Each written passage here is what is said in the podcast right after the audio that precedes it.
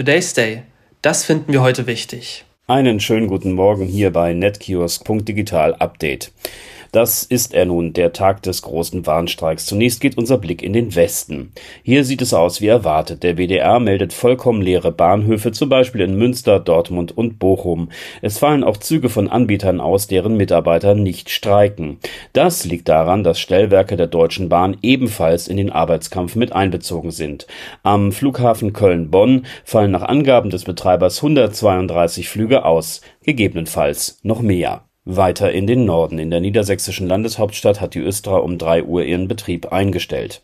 Darüber hinaus erfahren wir vom NDR, dass versucht wird, die S-Bahn in und um Hannover, wenn es denn machbar ist, fahren zu lassen. Die Flughäfen Hannover und Bremen sind außer Betrieb. Lediglich Münster-Osnabrück bleibt von den Warnstreiks verschont. Der Verkehr der Fähren von und zu den ostfriesischen Inseln wird aufrechterhalten. Einblick in weitere Landesteile. In Koblenz zum Beispiel findet der Busverkehr statt. Am Flughafen Stuttgart dagegen geht nichts mehr.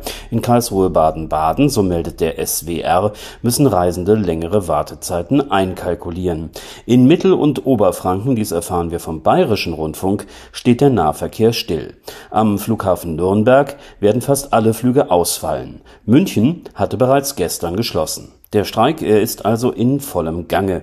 Kommen Sie gut zur Arbeit, zurück und durch diesen Tag. Today's Day. Ein Projekt von netkiosk.digital.